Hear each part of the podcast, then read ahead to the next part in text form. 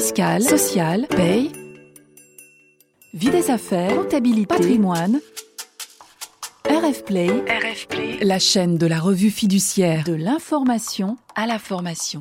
Zoom sur, zoom sur.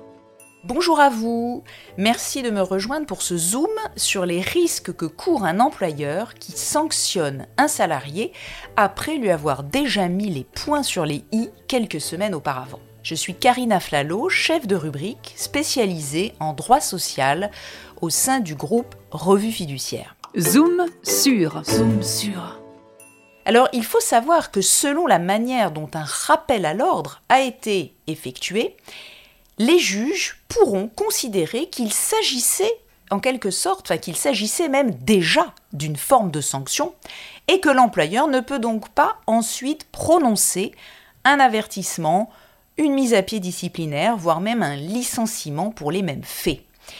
S'il procède de la sorte, eh bien l'employeur se verrait ici reproché purement et simplement d'avoir sanctionné deux fois un salarié pour les mêmes faits, ce qui est strictement interdit. Alors maintenant qu'on l'a dit, comment éviter cela? Sachant, je précise, qu'un employeur est parfaitement légitime, bien sûr, à rappeler à l'ordre un salarié. Et en soi, il ne s'agit pas d'une sanction disciplinaire, mais malheureusement, la frontière est assez mince. Alors pour éviter de commettre un impair, eh bien une solution est de se cantonner aux observations verbales en demandant de vive voix uniquement aux salariés de se reprendre sans formaliser ses remarques par écrit. De cette manière, eh bien, l'employeur pourra toujours exercer son pouvoir disciplinaire par la suite, sans craindre finalement de se voir reprocher une double sanction.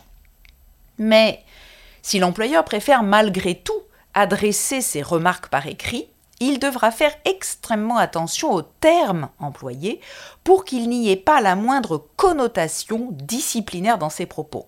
Alors, c'est facile à dire comme ça, mais comment est-ce qu'on fait en pratique Eh bien, il vaut mieux évoquer euh, le terme erreur, dysfonctionnement, oubli, plutôt que de faire état de manquement, de négligence ou pire encore de faute la façon dont l'employeur va demander aux salariés de se reprendre en main a aussi son importance. Il y a une différence entre inviter le salarié à modifier certains aspects de son travail plutôt que de lui ordonner de changer de comportement. Je sais bien que ces différences de langage peuvent paraître subtiles, mais elles font toute la différence aux yeux des juges en cas de litige. Alors sachez qu'il existe tout de même, hein, heureusement d'ailleurs, un moyen plus simple pour éviter le risque de double sanction que de jongler, comme je viens de le faire avec la langue de Molière.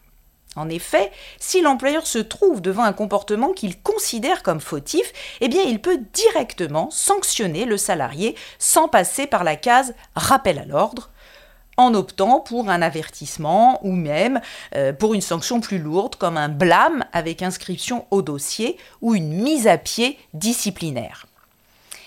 Et si malgré cette sanction, le salarié commet encore les mêmes fautes, eh bien l'employeur pourra toujours prononcer une nouvelle sanction sans subir les foudres des juges. Pourquoi?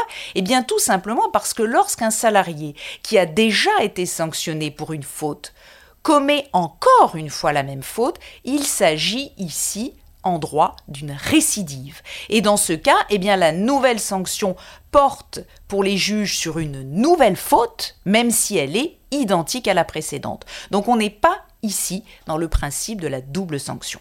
Alors si vous souhaitez en savoir encore plus sur le sujet de la sanction en général, eh bien n'hésitez surtout pas à aller plonger dans nos publications et notamment dans notre revue RF Social et dans notre ouvrage Le Dictionnaire social. Et en attendant, eh bien, je vous souhaite une excellente journée. Retrouvez tous les podcasts de RF Play et plus encore sur rfplay.fr.